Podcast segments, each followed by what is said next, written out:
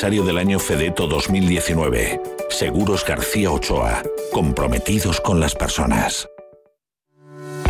Usamos algoritmos y programas de inteligencia artificial muy complejos para poder ofrecerte un modelo de inversión así de sencillo.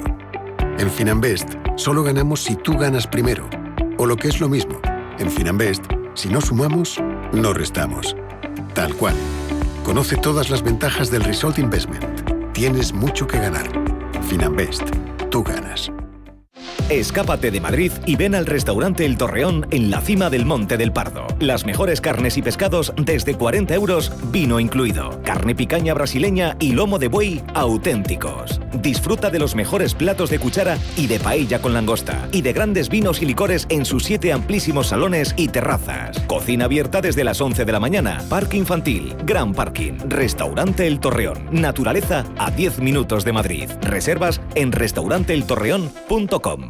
Amos de Casa, el magazine para hombres y mujeres en el que encontrarás todas las ideas y sugerencias para la supervivencia doméstica, además de ocio, cultura, compañía y buen humor. Amos de Casa, los domingos a las 10 de la mañana en Radio Intereconomía. Te esperamos. Radio Intereconomía. Nueva época. Misma filosofía. Ofrecer la mejor y más precisa información económica. Te invitamos a seguirnos.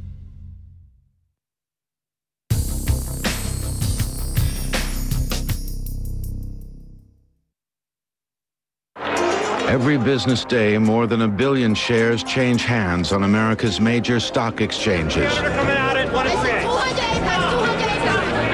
It may be the most important street on earth, Wall Street.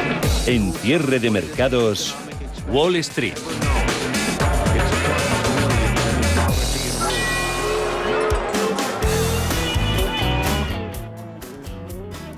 Subidas generalizadas en la principal bolsa del mundo con el Dow Jones de Industriales y el SP500 marcando máximos históricos. Así empezamos esta edición veraniega de agosto de cierre de mercados desde 11 de agosto de 2021 por delante de dos horas con la actualidad de las bolsas y los mercados que empezamos mirando a ese dato del IPC estadounidense del que estaban hoy muy pendientes los inversores de todo el mundo.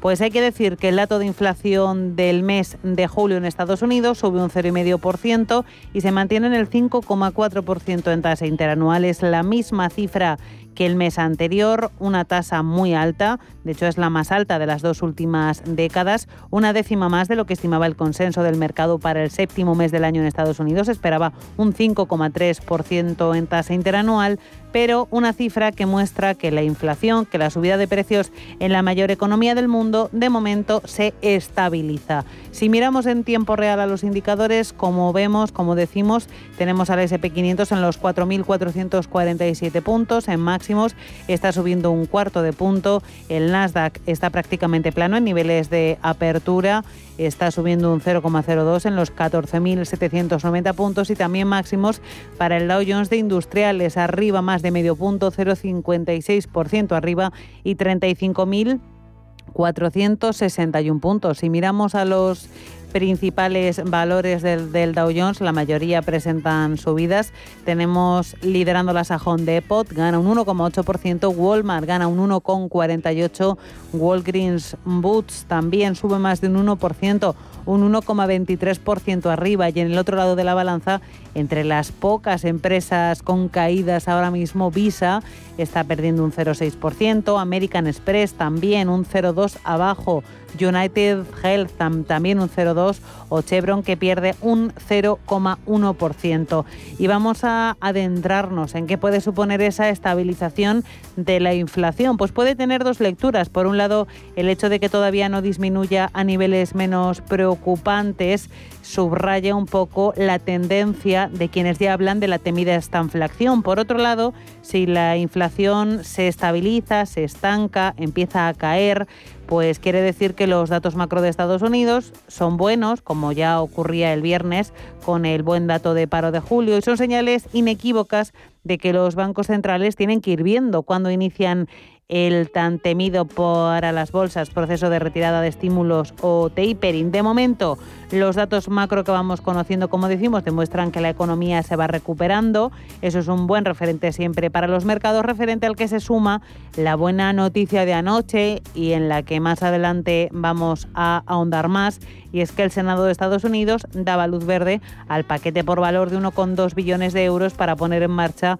un plan de infraestructuras en el país en los próximos ocho años. Todavía queda mucha tela que cortar, hay muchos matices por aclarar, muchas partidas que acordar, pero lo indudable es que ayer se sentaron las bases de la primera gran victoria legislativa del presidente Joe Biden y los mercados se alegraron. Como decimos, terminaron tanto el Dow Jones de Industriales como el SP500 en máximos históricos. 35.265 anoche para el Dow Jones, 4.444 para el SP500 estamos hablando de dos máximos históricos que se han vuelto a superar, que se han superado con creces en la jornada de hoy. En tiempo real, el SP500 marca 4.446, el Dow Jones 35.465 puntos. En el mercado de renta fija, aumento de la rentabilidad de los bonos. El bono americano está ahora mismo en el 1,36%, el Bund alemán se sitúa en el menos 0,45% y el español a 10 años se coloca en el 0,24%. En el mercado de materias primas, el petróleo intenta mantener las ganancias que consiguió en la jornada de ayer, en torno al 2%, subía ayer por las señales de aumento de la demanda de combustibles en Estados Unidos. El barril tipo West Texas, el de referencia en Estados Unidos, sin embargo, ahora mismo está cayendo, todavía no pierde ese 2, cede un 1,4% y se cambia a 67 dólares el barril. El tipo Bren, el de referencia en Europa, también cae, de un 1,2% y roza los 70 dólares el barril. El oro, por su parte, avanza, está subiendo, gana un 0,6%, se cambia a 1.741 dólares la onza y en el mercado de divisas el euro dólar plano en 1,17 dólares.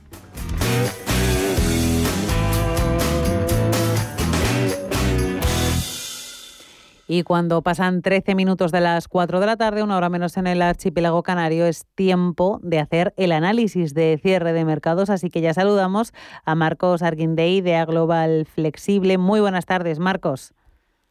Muy buenas tardes. Bueno, cuéntanos, ¿cuál es tu sentimiento de mercado en una jornada de máximos para el Dow Jones y para el SP500? Bueno, eh, es obvio que el, los índices de renta variable siguen en máximos. Eh, vamos eh, cada vez rompiendo más récords y más récords, mm. aunque, bueno, estaba un poco descontado ya el, tema de las infraestructuras de Biden. Y, lo que sí que noto es que estamos en, un canal que llevamos eh, un tiempo y obviamente estamos en la parte alta del canal eh, tanto como la renta variable americana como la europea. Obviamente la, el IBEX 35 un poco más rezagado, pero que estamos ahí arriba. Eh, está siendo un, un agosto sorprendente y, y, bueno, muy tranquilo también. Hay poca volatilidad en el mercado. Sí, efectivamente, un agosto que no se, o sea, normalmente el mes de agosto se suele caracterizar, pues por lo contrario, por alta volatilidad, por poco movimiento en los mercados y si hay movimientos negativos y está este año todo lo contrario. Hay que hablar del dato de inflación, eh, lo hemos conocido hace un ratito a las dos y media de la tarde, se mantiene en julio con respecto a junio igual en el 5,4% en tasa interanual. Eh, ¿Hay amenaza de esta inflación? Te pregunto por un lado. Por otro lado, eh, ¿se mandarán ya en Jackson Hole mensajes sobre el inicio del tapering o todavía no es el momento? Porque efectivamente la inflación sigue alta. Se estabiliza, pero sigue alta. Yo, yo creo que ya están eh, lanzando mensajes, que ya están reconociendo que, bueno, que eh, obviamente es, la inflación es alta y están mandando mensajes claros al mercado. literalmente el mercado está yendo un poco a lo suyo, eh, hay, liquidez eh, hmm. por todos lados y siguen subiendo eh, la renta variable, pero creo que ese, ese money print que están, que están haciendo va a tener un final, lo van a anunciar en breve más oficialmente, pero que ya han lanzado varios signos al mercado para, cuidado, esto no es para siempre. Otro tema más allá de la renta variable que preocupa un poco a los analistas en los últimos días es el mercado de renta fija. ¿Tú cómo lo estás viendo? Eh, nosotros eh, durante las últimas semanas hemos deshecho eh, bastantes posiciones de renta fija. Ah, en las últimas dos semanas realmente ha subido los precios bastante. Hemos cogido beneficio eh, porque creemos que los bonos de gobierno, por ejemplo, en, Europa van a volver a, dar un pequeño giro eh, y, creo que, ya se va a notar también en los bonos corporativos. Estábamos hablando de que está siendo un mes de agosto un tanto peculiar, un tanto diferente al de otros al de otros años. No sé si tendrá uno que ver con la con la pandemia, pero ¿en qué os estáis fijando vosotros de forma especial en A Global Flexible? Nosotros lo que vemos ahora mismo es, son dos focos. Uno es eh, la pandemia, el, número de contagiados, cómo está evolucionando la vacunación, etcétera. Y por otro lado, eh, más los datos macroeconómicos. Entonces, por un lado, está eh, siendo positivo cómo, cómo está siendo el proceso de vacunación, aunque siempre hay algún alguna noticia, algún rumor de, de, ciertas, pues eso, variantes, nuevas variantes o una tercera dosis, etcétera, con lo cual cautos por ahí, pero los datos macroeconómicos yo creo que eh, están llegando a un punto que, los bancos centrales van a tomar unas medidas y que van a afectar al, mercado, primero eh, y primordialmente al de renta fija, con lo cual eh, están dando avisos. Yo creo que es un momento de, que la gente y nosotros estamos cogiendo parte de esos beneficios desde el principio de año, tanto en renta fija como en renta variable, para para quedarnos en liquidez y ver eh, oportunidades que puedan que podamos ver. ¿Y de qué os estáis manteniendo alejados durante este atípico agosto, Marcos? Bueno, eh, nos hemos alejado de, los bancos. La verdad es que eh, bueno han, recuperado parte, lo que es en renta variable, las acciones han recuperado parte, pero yo creo que ahora ha llegado un momento de estancamiento. Y nos hemos fijado, por ejemplo, en renta variable española, que es eh, más, más la conocemos mejor, en Telefónica eh, y en algunas cíclicas, ya que van más acorde con la parte de vacunación y creemos que tienen todavía recorrido de recuperación. Sí, Telefónica lo está haciendo, lo está haciendo muy bien. francamente bien. Sí, están reduciendo deuda y, poco a poco están eh, adelgazando la compañía y creo que han hecho movimientos que primeramente no han gustado al mercado, pero luego a, la larga está teniendo efectos positivos. De las turísticas en el IBEX, que están tirando hoy bastante del, índice español, ¿qué tenéis que decir? Por ejemplo, eh, IAG, después de, bueno, la quinta ola, bajó a, los 2 euros aproximadamente, se ha mantenido ahí. Eh, creemos que mm, va a volver a los niveles eh, antes de la quinta ola, que estaba en 2.50. Eh, incluso si el proceso de vacunación y de contagios eh, prosigue, pues se volverá mm. a, superar ese 2.50. También nos fijamos en Melia, por ejemplo, que bueno, tiene, hasta ha tenido también el mismo recorrido que las demás cíclicas y creemos que también está fortalecida. Pues Marcos Arguindeya, Global Flexible, un placer tenerte en los micrófonos de cierre de mercados en este mes de agosto y nada, protegerse de la ola de calor. Eh, desde luego, muchas gracias y buenas tardes. un abrazo. Un abrazo, hasta luego. Las medidas recomendadas en las auditorías se traducen en ahorros de energía de hasta el 20%. Las auditorías son obligatorias pero rentables para las empresas. NES, especialistas en gestión y ahorro energético, te ayuda a sacar el máximo partido a tu auditoría. Entra en NES.es.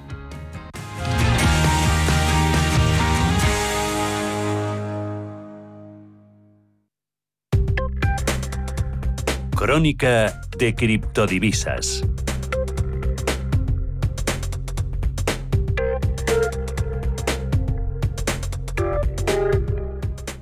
Siguen las subidas en las criptomonedas. El Bitcoin sobrepasa los 46 mil dólares en máximos, recordemos, no vistos desde el mes de mayo. Subidas también en el Ethereum importantes que se consolida bastante por encima de los 3.000 dólares en la jornada de hoy. Más detalles, Pedro Fontaneda, buenas tardes. Buenas tardes. Efectivamente impera el verde en los mercados de criptomonedas. Hoy la principal noticia en el mundo de las criptos es que de momento no les está afectando en la cotización. Es un robo por valor de más de 600 millones de dólares a Poly Network, una compañía especializada en transferencias de criptomonedas que ha denunciado que piratas informáticos han quebrado su seguridad y han pedido que los comerciantes que utilizan carteras de criptos rechacen los tokens de Ethereum, Binance Chain y Ox Polygon robados. Con todo esto, en tiempo real vemos al Bitcoin ahora mismo revalorizándose un 2,25% hasta los 46.373 dólares. El Ethereum...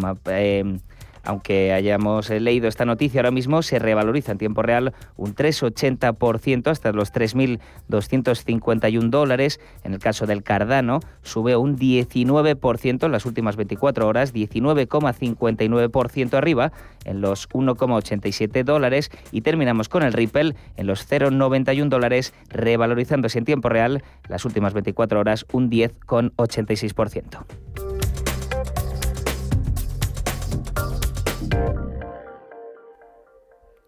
Primer análisis hecho, primer vistazo a los mercados en Estados Unidos también, más temas de la jornada que resumimos de nuevo con Pedro.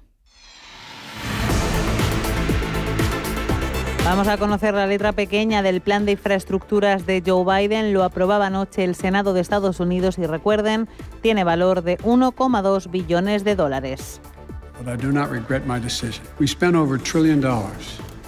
Es uno de los planes de infraestructuras más ambiciosos de la historia de Estados Unidos, en palabras del propio Joe Biden. La propuesta impulsada por los demócratas para hacer crecer la economía y crear trabajos bien pagados ha salido adelante con 69 votos. En la letra pequeña del plan, el paquete propone más de 110.000 millones de dólares para reparar carreteras, puentes y autopistas y 66.000 millones de dólares para impulsar el ferrocarril de pasajeros y mercancías. Y Estados Unidos sigue siendo el país con el mayor número de casos de infección y muerte por coronavirus en todo el mundo, con una cifra de contagios que supera los 36 millones y alrededor de 618.000 fallecidos. La India ha reportado 32 millones de casos confirmados aproximadamente, mientras que Brasil ha registrado más de 20 millones de casos. Y nos vamos al viejo continente donde parece que se doblega la curva de lo que en España hemos venido a llamar quinta ola y eh, cambiamos de asunto. Seguimos aquí porque tenemos que hablarles de una huelga en el sector ferroviario de Alemania, paro de dos días,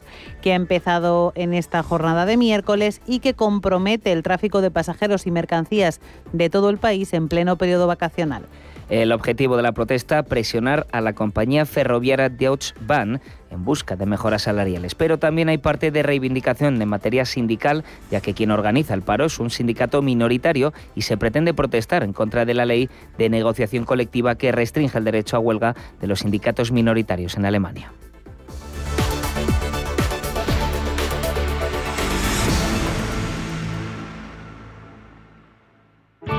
Bontobel Asset Management. Calidad suiza con el objetivo de obtener rendimientos superiores a largo plazo. En Bontobel Asset Management siempre estamos a la vanguardia de las inversiones activas en bonos y acciones. Para más información, entre en nuestra página web bontobel.com barra am. Bontobel Asset Management, su especialista global en fondos de inversión. ¿Cuál es la villa turística por excelencia de Valladolid? Peñafiel. Te ofrecemos conocer dos magníficas exposiciones en conmemoración del sexto centenario del nacimiento del príncipe de Viana.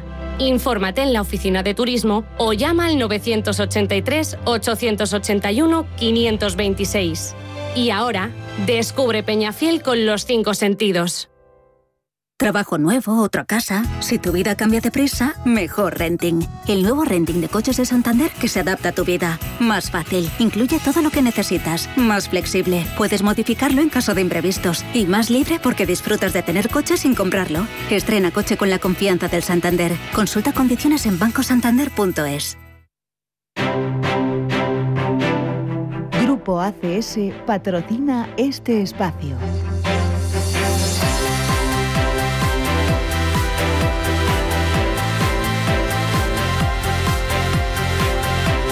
Las compras han regresado también a las bolsas del viejo continente tras dos días de mayor volatilidad, de signo dispar, de poca definición en los mercados europeos. Hay que recordar que estamos, no lo olvidemos, en una de las semanas de menos negociación del año. Pero el resurgir de algunos sectores como el turístico, en el caso de España, están dando alas al IBEX, que no solo reconquista el nivel de los 8.900 puntos, ya lo hizo anoche al cierre, y no lo tocaba desde el 5 de julio, sino que se acerca, se aproxima a los 9.000 puntos en tiempo real tenemos al parque madrileño con subidas del 0,78% hasta los 8.968 puntos y como decimos sobre todo con los valores turísticos tirando del el IBEX 35. Vamos a echar un vistazo a los valores que más están subiendo en la jornada de hoy. AENA gana más de un 2%, un 2,07.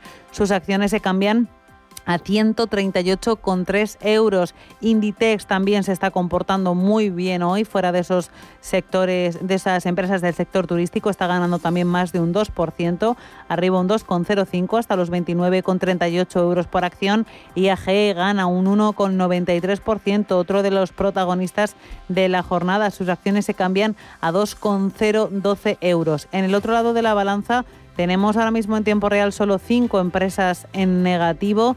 Entre ellas, Siemens Gamesa cae un 1,29, 24,43 euros la acción. Farmamar está cayendo un 1,08, pierde los 70 euros la acción, se cambia a 69,4. Grifols cede un 1,01%, 20,66 euros la acción. Solaria también cae algo menos de un punto, 0,89% abajo, 16,13 euros la acción. E Indra es el otro índice que está ahora mismo en negativo. La otra empresa está perdiendo un 0,67, 8,86 euros la acción. También nos fijamos en la jornada de hoy de forma relevante en Alemania. Hemos conocido hoy también su dato de IPC y la tasa de inflación interanual en el país se ha disparado en julio hasta el 3,8%. Se sitúa en el nivel más alto desde diciembre del 93, cuando alcanzó en 4, el 4,3%. Y hay que decir que ese 3,8 del mes de julio es un punto y medio más que el IPC de junio, cuando la inflación se situó en el 2,3%. Eso sí, la bolsa alemana está cotizando con subidas, gana cerca de medio punto, está ganando un 0,48 hasta los 15.845 puntos y buen comportamiento para el resto de plazas del viejo continente. Tenemos a la bolsa de Milán ganando casi un punto, está subiendo un 0,9 en los 26.436 puntos. La Bolsa de Londres también sube un 0,75 hasta los 7.213 puntos. Y el CAC 40 parisino, después de un rally en los últimos días, un muy buen comportamiento, gana más de medio punto, 0,52% arriba y 6.855 puntos, nuevos máximos también para el índice paneuropeo Stock 600 que se beneficia de la temporada de resultados de la que ahora hablaremos con más detalle en empresas, gana el índice paneuropeo un 0,43% y eh, marca en tiempo real 474 puntos. Vamos con ese resumen de empresas y sus titulares que nos trae Pedro.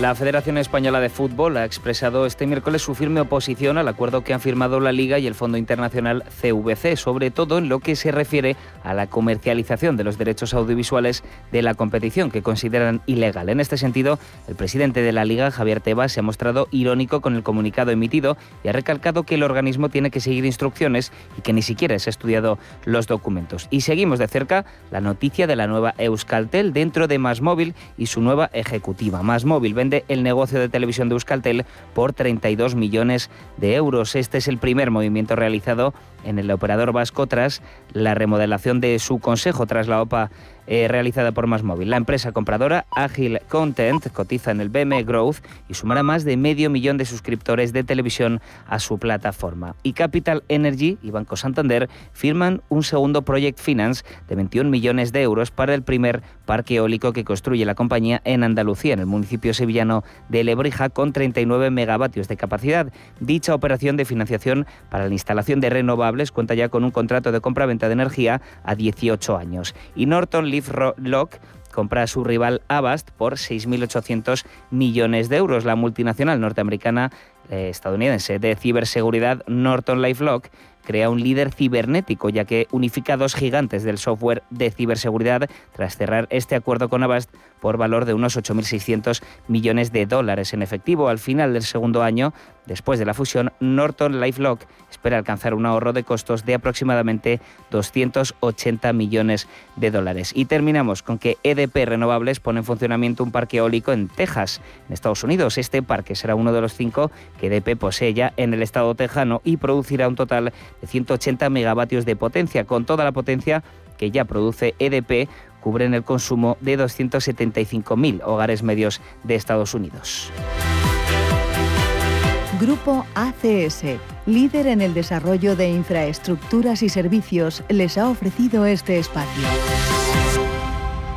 Y en la edición veraniega de cierre de mercados cambiamos un poquito el horario del consultorio, pero seguimos con él desde las 5 y 25 aproximadamente de la tarde. Vamos a estar resolviendo todas sus dudas aquí en directo eh, con todos los que quieran participar y hoy además nos va a acompañar Eduardo Bolinche. Si quieren ponerse en contacto con nosotros, tomen lápiz y papel y anoten. 91 533 18 51 o 609 22 47 16 para las notas de voz y WhatsApp. El suelo se mueve bajo nuestros pies y parece que no hay otra salida. De lunes a jueves, consultorio de bolsa y fondos de inversión en cierre de mercados.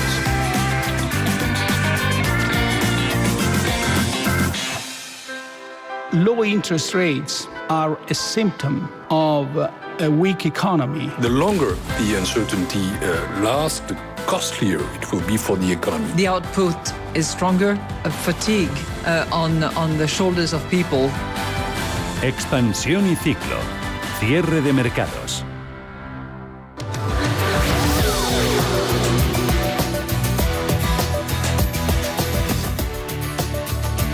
La Agencia Española del Medicamento autoriza el primer ensayo clínico de una vacuna española frente al coronavirus. La Agencia del Medicamento ha permitido probar en personas el vial de la farmacéutica catalana IPRA, un proceso en el que participarán decenas de voluntarios. El presidente Pedro Sánchez se ha congratulado con esta noticia desde el centenario de José Saramago en Lanzarote. Así ha reaccionado a la autorización de la Agencia Española de Medicamentos y Productos Sanitarios de la primera vacuna contra el coronavirus netamente española.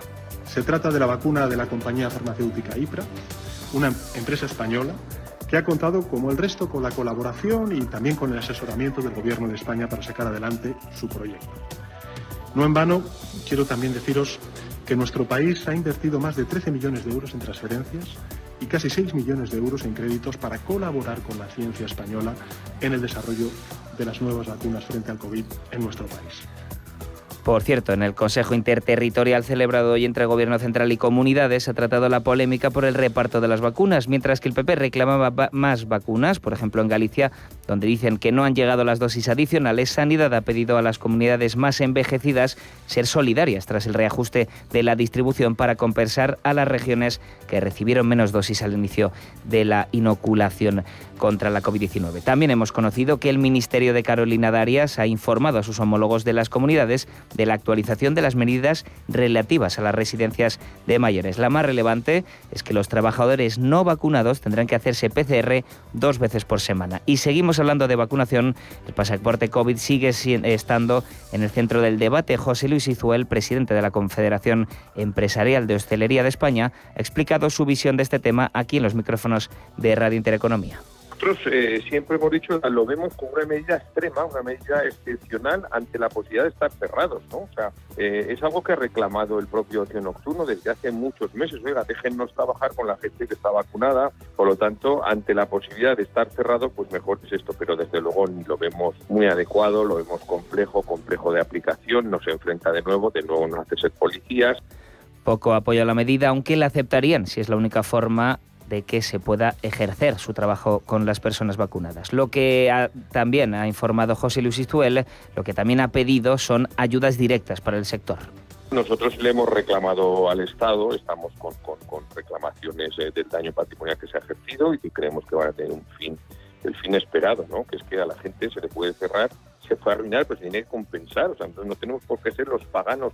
si, si por el bien común yo me tienen que cerrar durante meses y meses con restricciones gravísimas, prácticamente año y medio, en muchos casos, no te cuento el ocio nocturno, que llega sin abrir, totalmente demonizado, totalmente, en fin, arruinado, sin la posibilidad siquiera de poder trabajar, pues evidentemente alguien tiene que compensar.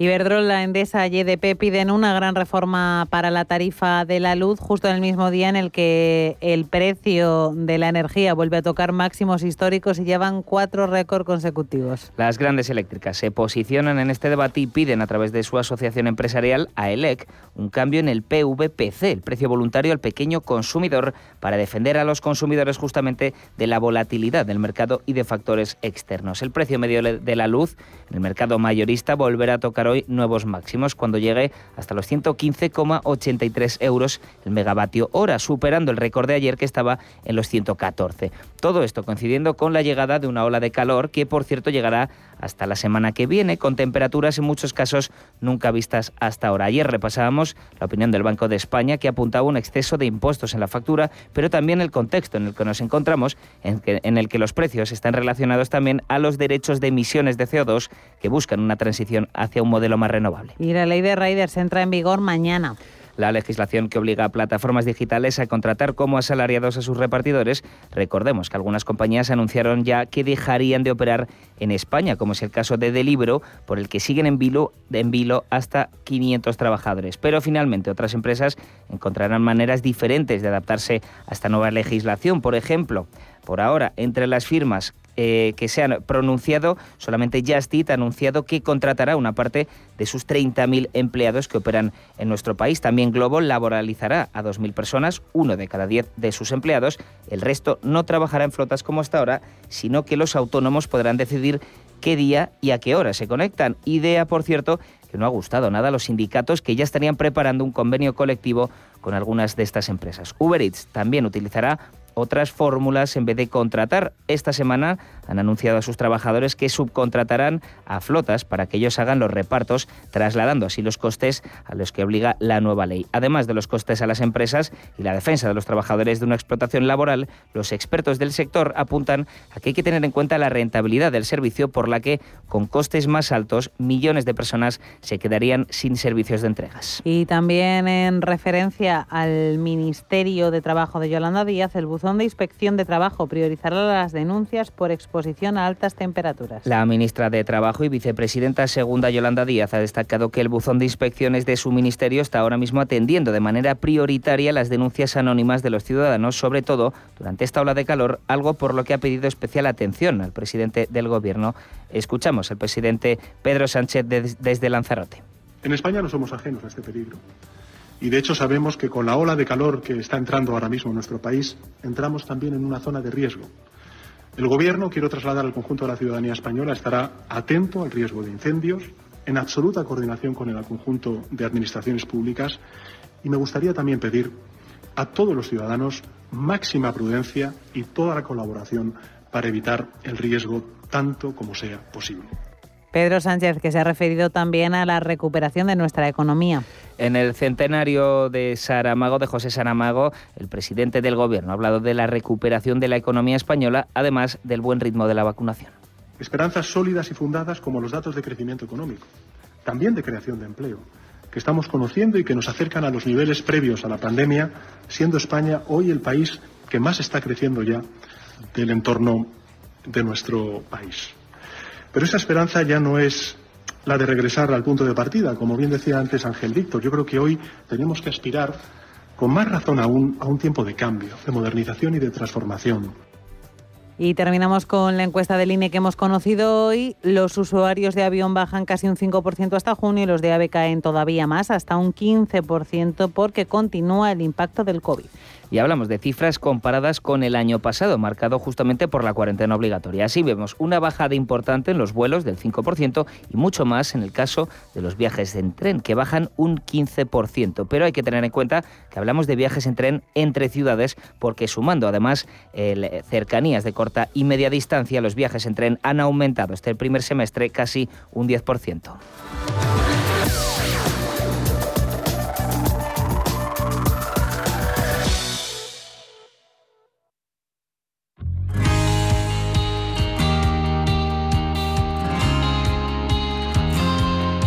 Alsa tiene una declaración de intenciones innegociable, la seguridad. En la conducción con criterios de profesionalidad, calidad e innovación y un fuerte compromiso con la sociedad y respeto al medio ambiente. En protocolos anti-COVID certificados por AENOR y Turismo Seguro, reforzando además todas las medidas de desinfección en todos sus autobuses. Alsa, seguridad ante todo. alsa.es. Si mantienes la cabeza en su sitio, cuando a tu alrededor todos la pierden, si crees en ti mismo cuando otros dudan, el mundo del trading es tuyo. Trading 24 horas, un sinfín de oportunidades. Cuando ves la oportunidad, IG. Todas las operaciones conllevan riesgo. 76% de las cuentas de inversores minoristas pierden dinero en la negociación de CFD con este proveedor. Debe considerar si comprende el funcionamiento de los CFD y si puede permitirse asumir un riesgo elevado de perder su dinero. Radio Intereconomía es la mejor plataforma para dar a conocer, relanzar y poner voz a su empresa. Nuestro equipo comercial le asesora para conseguir sus objetivos. Contacte con nosotros. Teléfono 91 999 2121 y en el mail comercial arroba intereconomía.com. Radio Intereconomía, la radio de las empresas.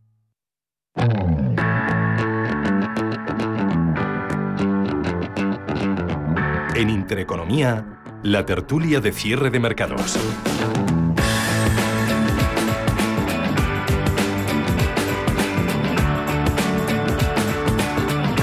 Pasan 42 minutos de las 6 de la tarde, una hora menos en el archipiélago canario y por delante tenemos un ratito para comentar la actualidad del día con Javier Rodríguez, director general de Aeri. Hola Javier.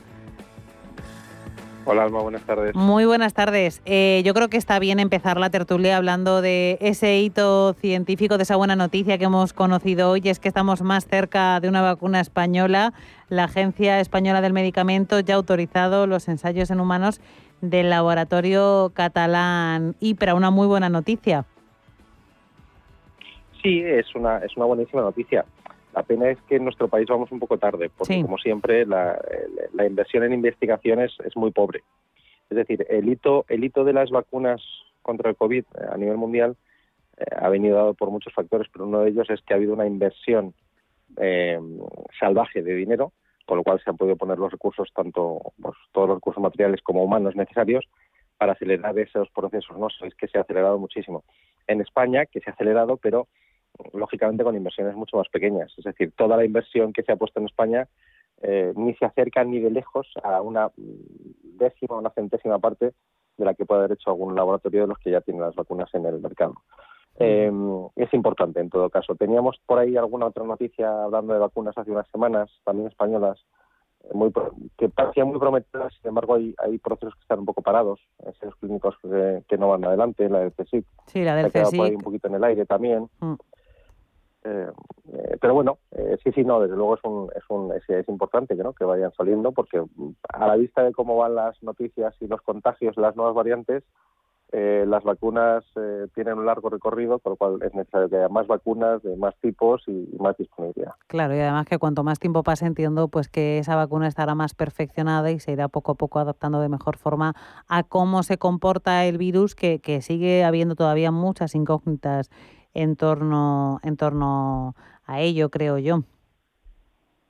Sí, sí, contemplará eh, más evoluciones, más variantes, con lo cual, bueno, pues podrá o podrá contemplarlas, con lo cual yo creo que sí que es una, en todo caso, es una buena noticia. un, un, nuevo producto, una nueva vacuna, en este caso nuestra, en eh, española, ¿no?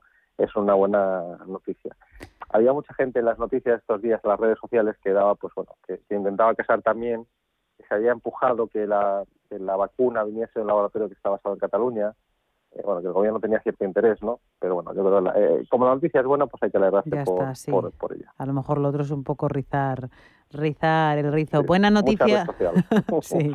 Buena noticia la vacuna, no tan buena cuarto día de máximos históricos en el precio de la luz. Además, estaba viendo antes en Twitter una comparativa del precio del megavatio hora, eh, una comparativa entre los diferentes países de la Unión Europea y estamos eh, en el top absoluto. Creo que nos estaba superando Italia en ese momento por unos pocos céntimos sobre la mesa esa posibilidad de que se pueda cambiar el sistema energético. Lo último que hemos sabido ha sido que, bueno, varias eléctricas eh, parece que piden, que plantean cierta reforma en el sistema, al final se puede hacer esa reforma, esa reforma haría que el precio de la luz bajara, eh, se puede equilibrar esa bajada del precio de la luz con la lucha contra el cambio climático y el calentamiento global y ese impuesto a la emisión de CO2?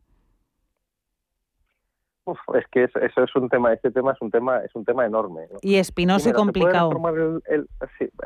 sí, y, con muchísimos intereses. Siempre se intenta, lógicamente, ¿no? El, intentan cargar muchas, muchas, muchos frentes contra las compañías. Las compañías no son las culpables del, precio de la luz, ni de lejos, ni de lejos. Es decir, las compañías. Eh, en España tenemos un problema que ya, he dicho ya en la, tertulia alguna vez más. uno de base. El primer problema de base que es cómo se fija la tarifa a la que estamos sujeta sujeta la mayoría de los de los consumidores, que es la tarifa, la antigua tarifa regulada que era ese, pues la PVPC, el precio voluntario al pequeño consumidor, ¿no? Yo creo que somos el único país, eh, creo que no me equivoco con esto, ¿eh? porque ya lo, lo, miré alguna vez, eh, que esos precios regulados, ¿vale?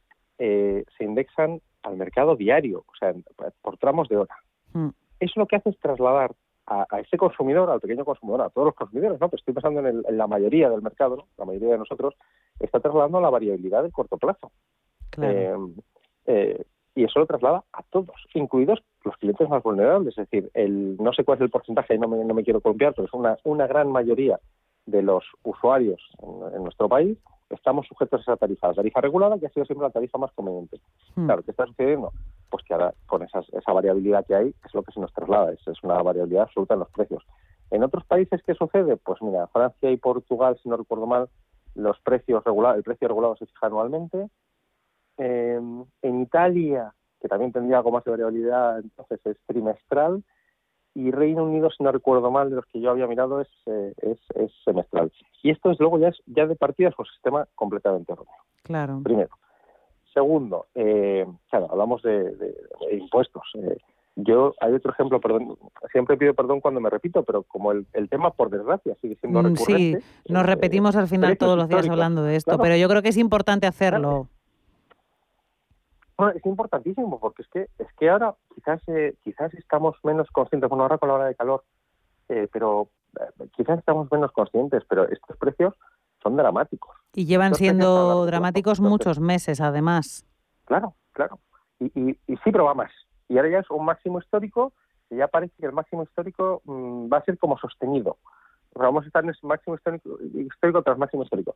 Aunque digan que el sábado pasado a no sé qué hora, eh, en vez de 107 euros, estaba a 90 céntimos, ¿no? El megavatio. A las 9 de la, mañana. Los precios no.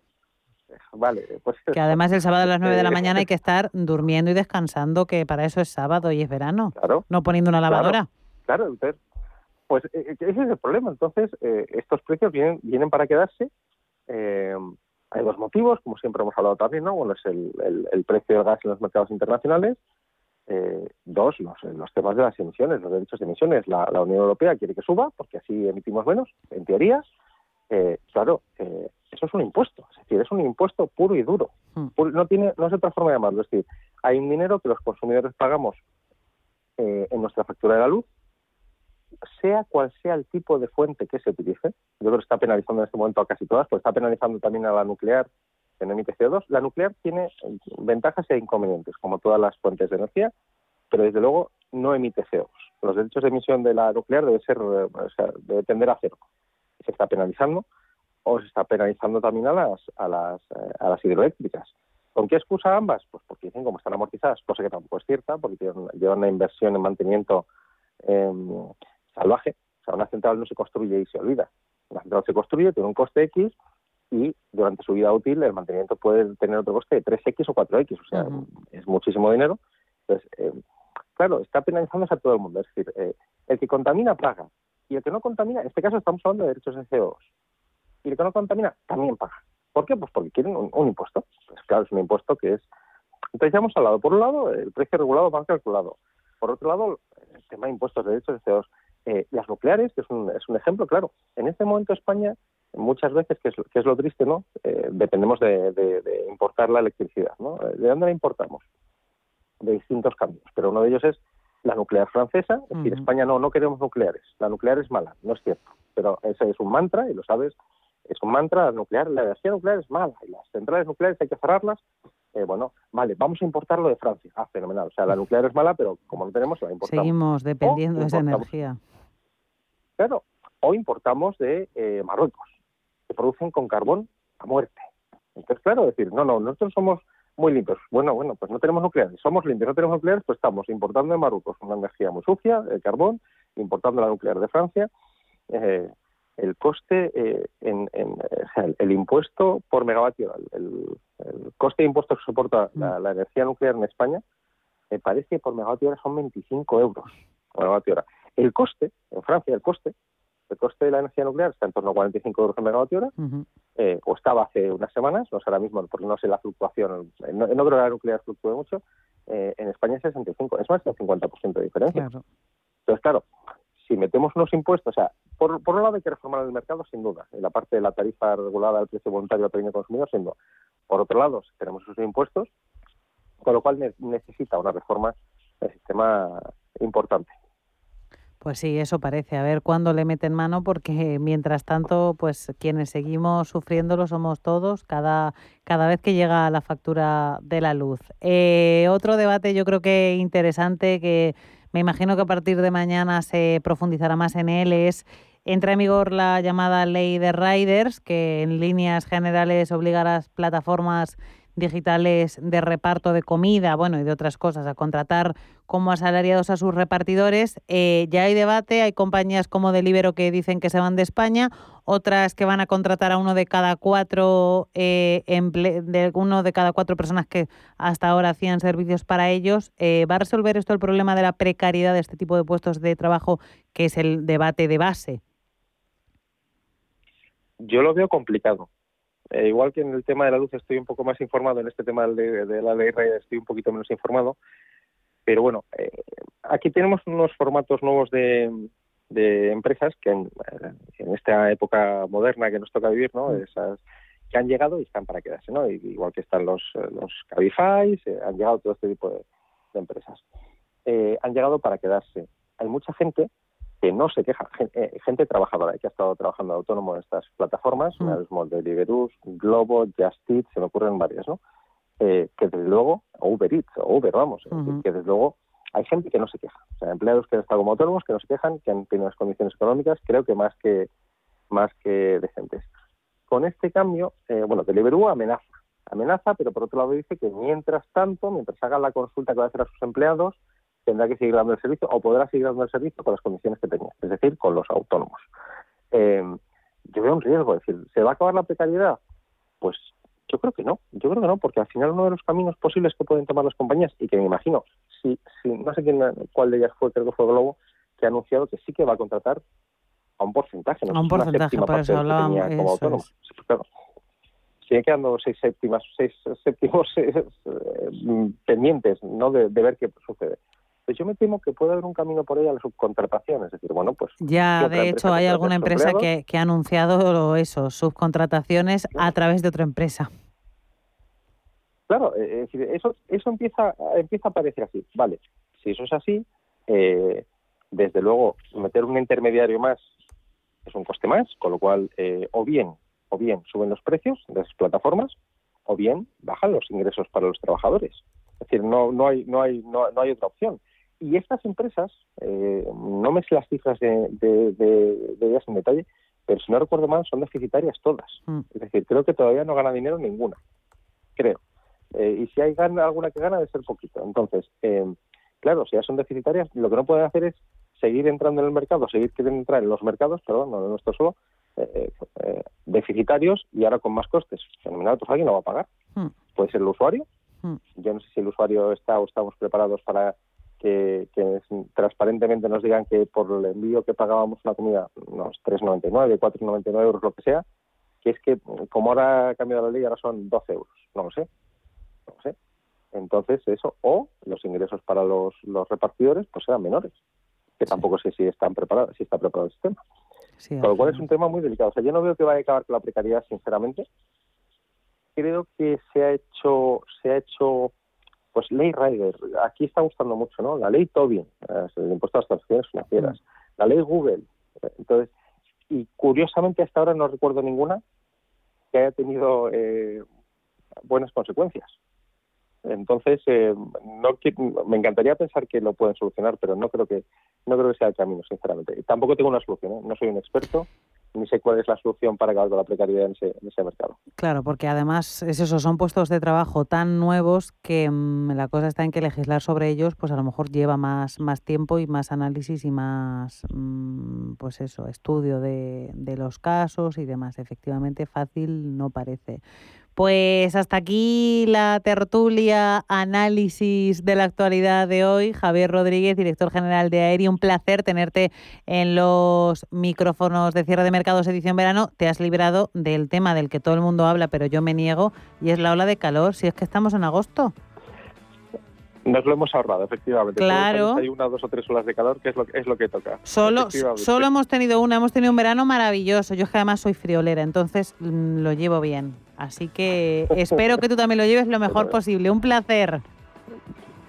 Muchísimas gracias, por buenas tardes.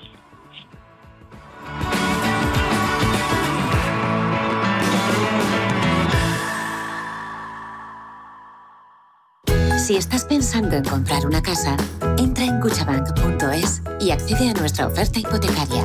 Cuchabank, el banco de tu nueva casa.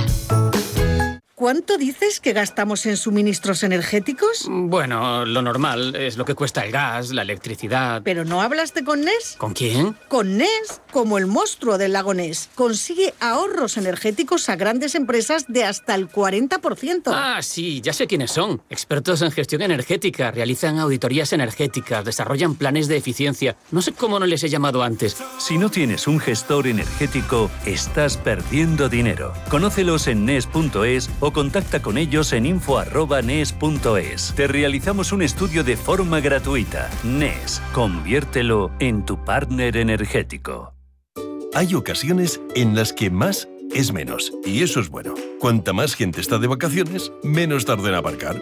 Cuanto más queda de verano, menos me duele que acabe el día. Y este verano con Renta 4 Banco, cuanto más invierto, menos comisiones pago. Y eso sí que es bueno. Entra e infórmate de las bases de la promoción en tu oficina Renta 4 más cercana o en r4.com. Renta 4 Banco, tu banco especialista en inversión. Radio Intereconomía es la mejor plataforma para dar a conocer, relanzar y poner voz a su empresa. Nuestro equipo comercial le asesora para conseguir sus objetivos. Contacte con nosotros en el 91 999 21 21 o escribiendo a comercial@intereconomía.com.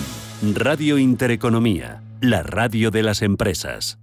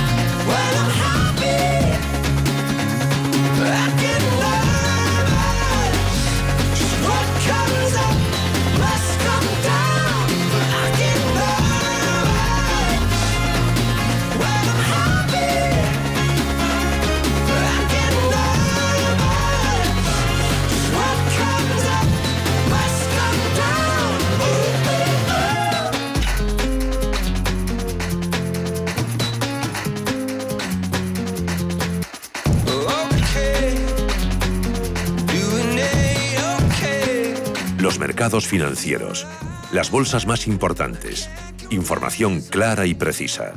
Esto es Radio Intereconomía.